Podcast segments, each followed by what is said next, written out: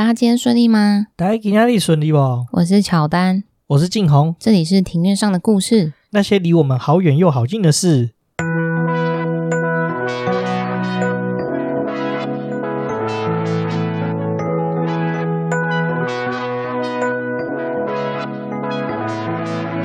我们透过历史、书籍、电影、风土，带你进入那些看似很远却其实离我们很近的事。在这里扩散你我的小宇宙，还有那些故事所延伸出的观点。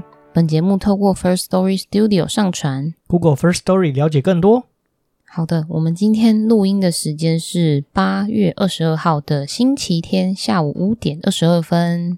这个刚好今天是中元节，路上经过的时候，大家都来拜拜，然后烧香，然后有很多零食。对啊，就是家家户户，我觉得很有趣。就是你一年到头几乎很少看到，就是说路边几乎大家都来拜拜。中元节真的是一个蛮特别的传统节日，就是几乎所有的人都会蛮重视这个传统节日。就是这一个传统是有被一直保存下来的。对啊，我觉得这蛮特别的。而且据说，就是所有的那种零售业啊，中元节是一年之中最大的档期。我忘记上次看什么报道看到的。说到这个，我就有共鸣，因为我其实大学的时候，我曾经有短暂的在顶好打工一个月。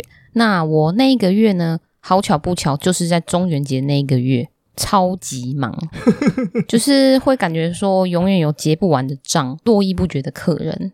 如果是全年的话，永远都在请支援收银，请支援输赢。你有看到之前那个影片吗？没有，就是反正就是那时候有一个客人吧，在收银台那边跟店员吵架还是怎样，后来就上演全武行，就有人说应该要喊请支援输赢。其实我觉得全年是一个很迷样的地方，他客人很多，但是永远收银台的人永远是不够的，因为生意太好了，有可能。然后我全年的那个福利熊的那首歌，其实也很洗脑。对啊，你不要唱，你唱的话，我现在耳边应该会回绕半个小时。好，那来说说我们最近做什么啊？我先分享一下，就是呢，刚刚我去康是美买东西的时候，我本来只要买一个发油，就是结账的时候一百多块，就原本打算只有只要花一百多块而已。结完账的时候，金额你知道变多少吗？不知道，变七百四十三。要求我，因为有那个啊加价购，就是现在康是美跟屈臣氏。就店员的后面就都会放一些加价购商品，就我们女生有时候看到这个东西，就会觉得说，哎，这个也需要，那个也需要，好便宜哦，那我就买了。你们觉得脑波比较弱吗？但是我很肯定买的都是用得到的东西，我不会买酷东西，我都买用得到的东西。那你是说男生都买酷东西吗？就有时候啦，有时候可能会花比较多的钱去买酷东西，但是 就是久久买一次，对啊、是吧？男生都这样。对啊，男生基本上平常没什么在花钱，那我们一花钱就买一些酷酷的东西，然后有点贵。抱歉的钱钱，我需要那个酷东西。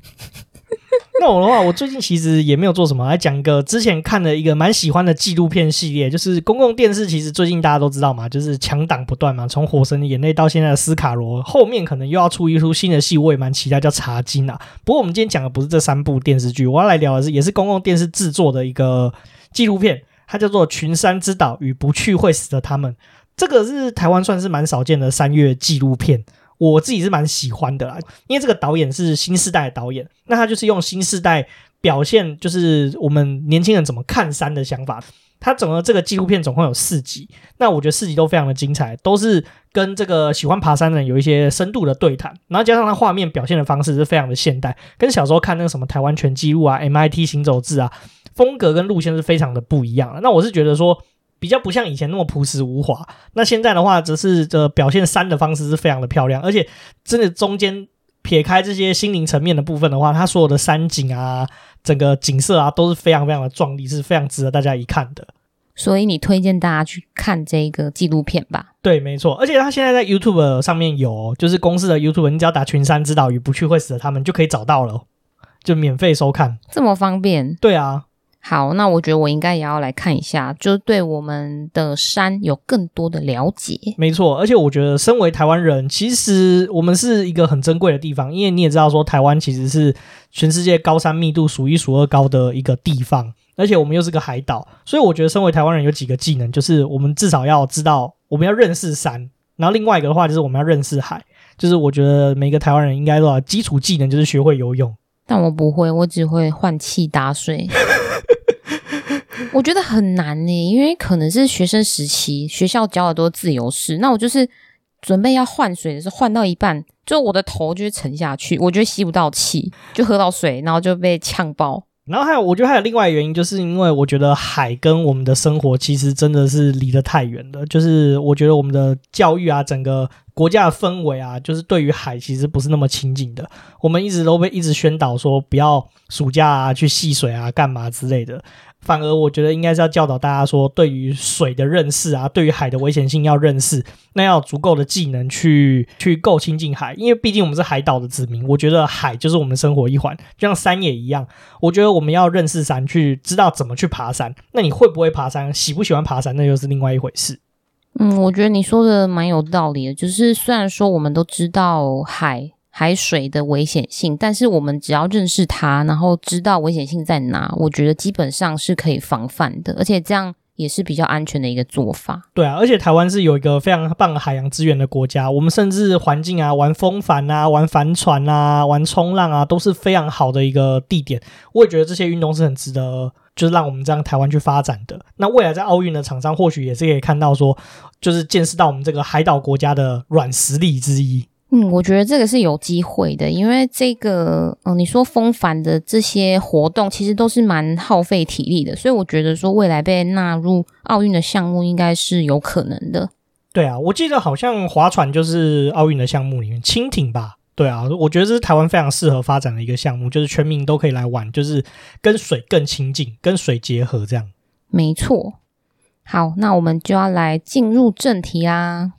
我们上一集的时候是在讲乐生疗养院的院史，就是从日治时期，然后讲到嗯、呃、省政府时期，然后再讲到现代。对于麻风病的介绍也有一定的跟大家提及了。那在这一集的话，就要接着嗯、呃、接着要提及到的是说，当时在省政府时期是有打算将乐生转型为公共卫生中心。但后来因为台北捷运看上了乐生的这片土地，而造成后续院民一连串的抗争自救，这一个事情就是乐生命运的转捩点。导致后续的命运大不相同。对啊，因为这个事情嘛，所以原本乐生原本是要公共卫生中心转型成这个组织嘛，那相对来说原本的平房都会被保留，而且整体而言，它就有点像是那种所谓的乐活养老村的感觉，然后搞到现在变成是两栋冷冰冰的医院，跟乐生原本的旧院区，呃，有部分被拆除的命运，对不对？对，我觉得现在的发展对于乐民来说是有点处于四不像的状态，也让他们有那种不安全感吧。那所以他的这个争议是什么？嗯，他的争议的话，其实就是乐生有面临拆除的危机。那这个争议的话，有分别是三个面向。那第一个面向的话，就是牺牲。牺牲方面的话，就是说。当我们面对到重大的工程建案，是否应该要牺牲少数的弱势？也就是接下来我们会提及到的盖捷运要拆乐生的这件事情。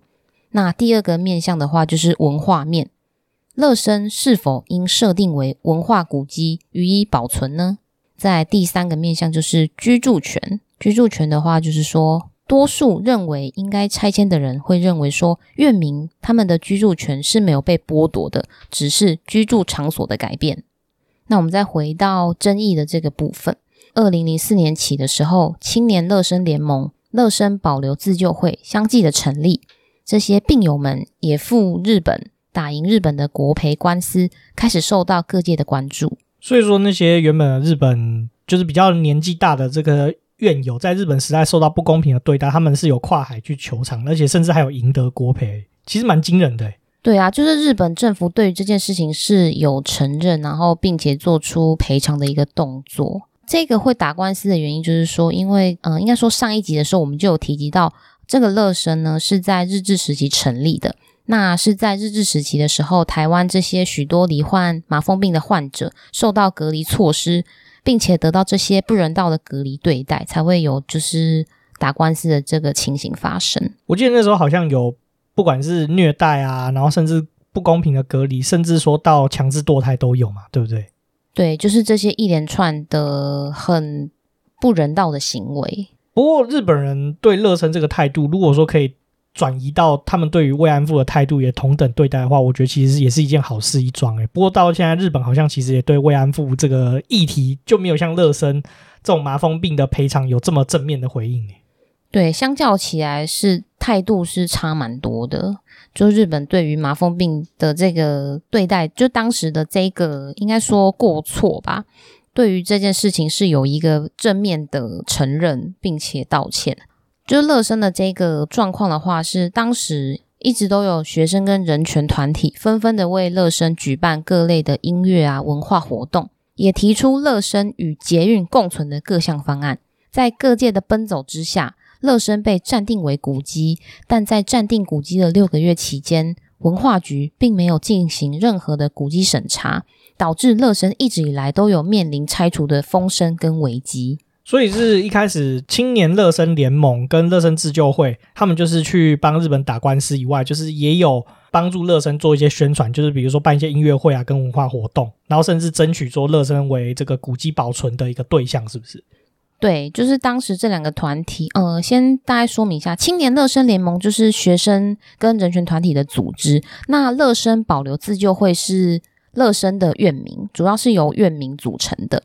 这两个团体就是极力的争取说，乐生就是可以原地的保留，甚至是原地的重建起来，让乐生这个院区可以就是一直都可以存在。那作为就是民众教育的一个见证，这样子。对，然后再来也是可以维护这些院民的居住权。那我们再针对拆迁的部分加以说明。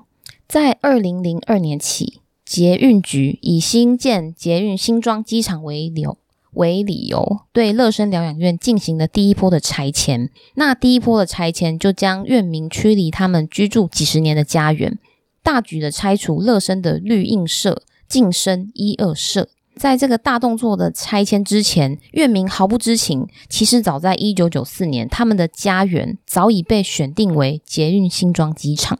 接着，由于土地开挖造成地质松动，发生小规模的走山，院民紧急逃难。乐生台南社全数塌毁。捷运局的话，就再度要求乐生台南社、五云社的居民于三日内撤离，好让他们可以拆除这些剩下的房子。那两年间，总共有数十栋的房舍被拆除，约有七成的乐生毁于怪手之下。那些房舍已经被拆除而无家可归的院民，就先被安置在组合屋。所以说，走山一部分的房舍被毁，那另外一部分的话是，就是因为走山的关系，所以也不适合住人，所以说就又被拆掉，是不是？对，是因为这样子的关系。而且你刚刚有提到那个组合屋，我记得我们，你记不记得我们那天去走那一带的时候，好像也有看到，还是有居民是住在组合屋里面。没错，你有印象吗？有，我有印象啊。我们经过的时候是有看到白色的房子。组合屋的话，一般应该是用在，是不是在盖房子的时候，可能暂时让工人居住的位置？算是，就是它算是临时性的房舍。就像九二一大地震的时候，有很多房子被震毁。那震毁的时候，就是原本被震毁的房子要重建。那重建的时候，那些居民无家可归的话，就会提供这种组合屋作为临时性的住所，等到。旧的房子正式已经盖起来，就是恢复原状的时候，他就会再搬回原来房子，那组合屋就会拆掉。它不是一个永久性的住所，它只是一个临时性的方案，这样是不是有点像？嗯，我们现在有时候可能看到那种新大楼的建案啊，会有的那种样品屋，是不是类似那种材质做成的？比起样品屋的话，样品屋只是展示用的，它的结构更脆弱。那组合屋的话，相对结构还会再更强一些，这样。对，但是那一天我们经过的时候啊，确实是还有看到有人住在组合屋里面，只是说我们没有办法确定说是不是院民还住在那里面。对啊，我们看到的那个是疑似组合屋的物件，对不对？我觉得那个就是诶、欸，因为那个就很很明显呐、啊，就是白色的，就组合屋的样子。好，那再回到拆迁，到了二零零五年的时候，新的医疗大楼完工，部分生活无法自理的院民必须移居到新大楼去居住。就是我们说的那两栋看起来很丑的大楼，在上一集里面有提到。嗯，就是现在的，应该可以说是现在的医院了啦。只是说另外一栋是可以让院民去住的。两年后，到了两千零七年，时任的台北县长周锡玮表示，乐生不拆，捷运不通，并且强烈的要求继续拆除剩下三成的乐生旧院区里面的百分之四十一。那在乐生院民组成的乐生保留自救会，以及学生组成的乐生青年联盟的争取之下，得以保留百分之九十的旧院区。除了未获承诺重建的乐生入口区域，中山堂、真德社、竹雅舍等九栋房舍则可以拆迁重建。到了二零一二年，捷运新庄线通车至福大，打破了当年乐生不拆、捷运不通的说法。其实这个事情真的是蛮有意思的。其实到现在我们可以看到，说乐生的入口其实跟我记得我小时候的入口其实差很多，而且现在就是那边变得很奇怪，我也不太会讲。然后甚至有一个地方还突出一个很大的那种断桥的设施，我也不懂到底是怎么一回事。好像现在就是整个拆迁重建的规划其实蛮凌乱的，就是很乱啊。然后相关单位那边没有一个很具体以及很清楚的承诺。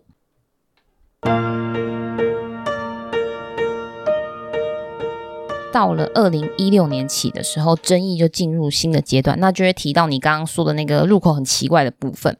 当捷运机场已逐步完工，政府开始兑现重建乐生的承诺喽。但是乐生的入口该如何重建，却又引发院方、捷运局与自救会、乐生青年之间的拉扯。捷运局其实是希望在乐生院前盖一个悬空路桥，就是你说的那个长得很奇怪的那个很像高架桥的东西。哦，对，如果是说要从平地抵达乐生的话，因为有这个高架桥的关系，所以说月明就必须要坐电梯到高架桥上，再从这个桥走到王字形的大楼面前。因为乐生的院区前面是一个是有一个王字形的大楼，自救会其实是希望说可以采取建筑师刘克强先生设计的缓坡大平台，可以恢复原有的入口，让月明可以骑代步车进入乐生。我们那天到旧院区的时候，是有发现大部分的院民其实都是以代步车在当做行走的工具。对，就是那种大家在路边可以看到那种阿桑很常骑的那种黄色，啊，不是黄色，那个红色的那种慢慢的那种电动自行，算是电动自行车，但是它是四个轮胎的，有点像电动轮椅，可是它又不算是电动轮椅，我很难讲那到底是什么样的，嗯、不知道这样讲大家听不听得懂我们在说什么样的交通工具。因为真的有点难形容，然后前面有个菜篮，对对对对，前面有个菜篮，就是你是看到在外面，就是乡下南部有些阿上就骑非常非常慢，然后就是红色、红色跟银色，还是红色跟白色的外壳的那种四轮的电动载具。对，然后这个代步车其实跟移工，就是外籍移工会骑的那种电动车其实是不一样的。对，因为外籍移工骑的那种都是两颗轮子的那种，而且有些还会改车，改的跟那个小五十一样快。对，很恐怖。好，那我们再回到乐生。到了二零一六年的十二月，在自救会不断诉求这个缓坡大平台的情况之下，国发会在协调会上指示，可以以这一个大平台来重建乐生的入口。当时捷运局跟捷运公司都表示技术是可行的，但是此案送入行政院后却无下文，也没有指示说捷运局更改方案。于是捷运局就照原定的计划盖完这个悬空的高架桥，自救会跟乐清就持续抗争，继续的诉求缓坡大平台能够重新纳入讨论。所以那个缓坡大平台现在到底是有建还是没有建呢？还没有建。所以我们上次上去的那个平台入口其实不算是正式的入口吗？对，上次那个它其实不是，因为这一个大平台目前就还在争取。如果听众们有兴趣的话，可以到乐生的门口来看一看，真的是一个很神奇的东西。它有点像是那种我们现在交通建设盖到一半的那种断桥的感觉。那个大平台，呃，现在有的那个高架桥平台，长得跟那个其实蛮像的。旁边有一条是算是捷运局的路吧，捷运的后门可以上去到乐生的新院区，不过那边也封住，也基本上不让人可以开车上去，你可以只能骑脚踏车啊，或者是。步行走上那个旁边的一个坡道走上去，这样。其实这样子，以我一个局外人的观点来说，我觉得这整件事情好像政府方面没有要好好的处理，就有点像是可以延宕就继续延宕的感觉。对啊，就很敷衍。再来回到重建的这个议题，乐生目前是已经被选为世界文化遗产的潜力点，真实还原性是最重要的条件。要申请成为世界文化遗产的前提之一呢，就是要尽可能的保留原本的样貌，透过重建的方式也可以达到效果。这个世界文化遗产的话，其实老实说，台湾任何一个具有这种潜力点的遗址，目前来说其实是没有办法成为世界文化遗产的，因为我们不是联合国的成员国。所以说，我们如果说这些潜力点都保存得好，是不是等有朝一日我们进入到联合国，就可以申请成为世界文化遗产？对，就是这样子，没有错。那我们一定要做好准备。对啊，这个而且老实说，这其实也算是在台湾这种外交困境之下，如果说我们保留一些这样的潜力设施的话，其实对于世界对台湾的认识可能会是有帮助的，包括我们的大外宣，其实是有帮助的一件事情。所以是，所以我觉得这个必要性是需要被达到的。对，就我们刚刚有提到说，虾的入口有问题嘛？面对现在已经被拆除的原始入口，拆除捷运局盖的这个悬空路桥，也就是高架桥，会是一个解决方案。将现在的桥拆掉，并且建设平缓的坡道，对于长者的进出也会是更好的选择。因为我们刚刚就有提到说，月明的手脚不方便，多是以代步车代步。这边其实有上网看到，应该是公视的有一个小小的纪录片，就大概有访问一下那边的院民。那院民其实那时候是有反映，就是有点类似小小的抱怨吧，就是说，因为他们的手脚啊，上一集有提到说，麻风病会有一个最大的病症，就是说他们会失去痛觉。那你手指可能失去了痛觉之后，你可能反复的摩擦，那可能手指会磨损、会受伤，甚至是有截指，就是手指可能少了一节、两节之类的。对于月明来说，用手去按电梯是很不方便，而且其实不是那么的利索。所以说，他们搭电梯其实真的也是对他们来说是一个很大的困扰。包括电梯的设计，你一次可能只有一两台电动车可以进去，那这样子其实相对通行的方便性也没有那么的高哦。你说一两台，我跟你说，我那时候看那个电梯，基本上只能一台代步车，然后再加两个中等体型的人。那如果说这样子的话，其实也是非常的不方便也不安全。如果说有看护的话或什么的，其实整体而言，这个电梯其实并没有帮助他们生活更方便呢。对啊，所以说他们才会一直要争取要这一个缓坡大平台。那这个入口也兼具了反思历史错误的功能性，可以透过重建入口意象，还原当时社会对于麻风病患的不公平待遇。提醒社会和政府正视曾经的过错，也有机会弥补历史错误，实现真正的转型正义。这边会说可以还原当时的不公平待遇，是说因为这个 Y 字形的入口，它的 Y 字形的话是医护人员走一侧，那已经患病的病患就走另外一侧。那当时因为麻风病就被认为说是没有救的、无药可治的病，那就会变成说。走另外一侧入口的病患就会觉得更加的被歧视，然后会觉得说很不公平。对啊，这是事实，没有错。不过以传染病防治的观点来说，如果真的是有强力传染力的这种传染病的话，确实是医护人员跟病患的出入口确实是要分开了。所以其实你能理解当时就是政府的做法。对啊，就是留下这个历史的轨迹，让大家知道说当时的状况是怎么样。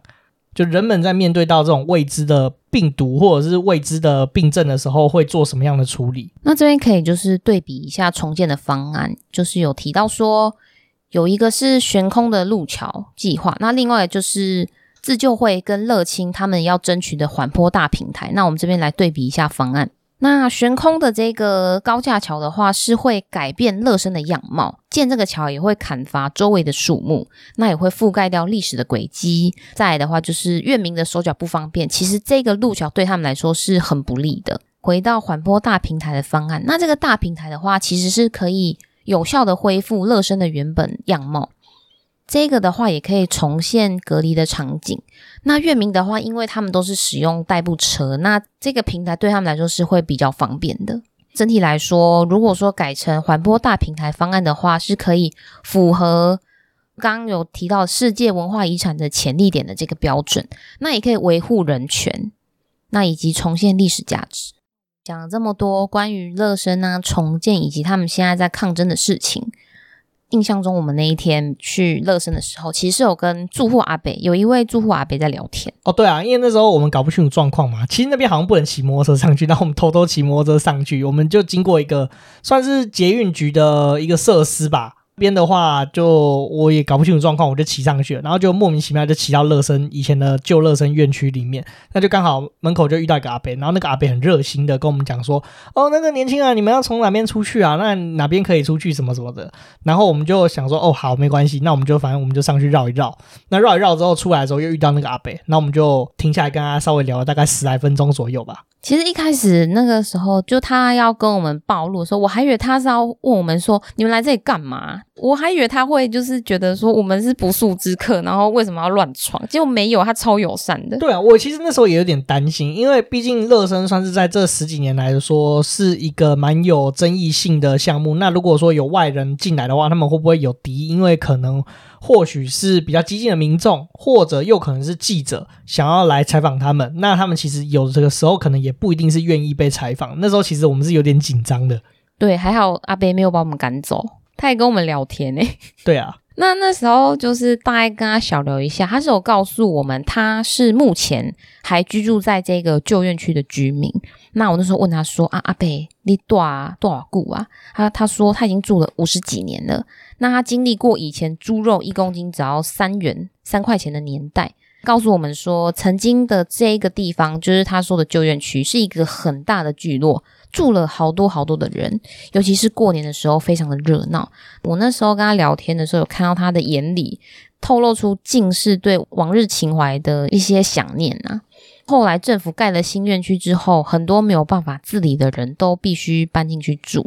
对于他们来说，他们其实还是喜欢住在旧院区，因为那个地方已经是他们的家了。老实说，旧院区的生活环境真的是比新院区还好。对他们来说，还可以有行动能力的人，其实是真的是不太愿意住进医院里面，因为那个整个环境啊、氛围来说，真的是差蛮多的。嗯，虽然说政府实际上，虽然说政府他们名义上是说盖一个新的地方让他们住，但是这个环境啊，就真的就像医院，就像住在医院里。就是如果是你，你会愿意吗？不愿意啊。虽然说。如果说真的感冒或是干嘛，要下去挂号很方便，但是长时间住在像医院的场所，我我相信对心理健康都不是有益处的。对啊，那我们那时候还有再看一下附近啊，大部分的房子其实已经斑驳不堪了，是非常需要翻新维修。那我那时候问阿贝，台风天的时候他会不会怕？他说不会，这里是我的家，很安全。对啊，除了这个以外的话，我们还有问他说，其实那时候我们在看乐生的房子，就发现说，其实有一些建物，它其实已经没有再有居民在居住了，可是它还是封起来，那四周都用那种有点像是钢板啊等等的一些建物去做支撑。我就问他说，是不是因为这个建物太老要倒掉了？他说不是，其实政府现在有计划想要保留乐生，就是希望说对乐生的设施做一些重建。那在挖。比如说 A 设施的时候呢，怕影响到 B 设施，所以说他们就用钢板啊、支撑架把这些建物给保，就是支撑起来，避免其他建物受损。哦，所以说听起来政府是有要做，只是说速度比较慢。那我们那时候确实是也有看到一些牌子上面写说乐生的一些整新计划。就是整建啊、重建计划、保护计划。可是说实在，这个我们几乎很少在新闻上看到相关的报道，或者是说整体对乐生的规划到底是怎么样，其实几乎是没有看到的。而且网络上要查找，其实也没有一个很完整的资料，所以我觉，我觉得这件事情就一直是一个谜吧。就为什么没有很认真要做这件事情？反正我觉得，对于这些院民来说，其实真的是一件非常不公平的事情。你想想看，几十年前他们被当作次等公民隔离起来，甚至是住进去之后一辈子就待在那里了。那现在可能年纪大了，还要面对这些莫名其妙的事情。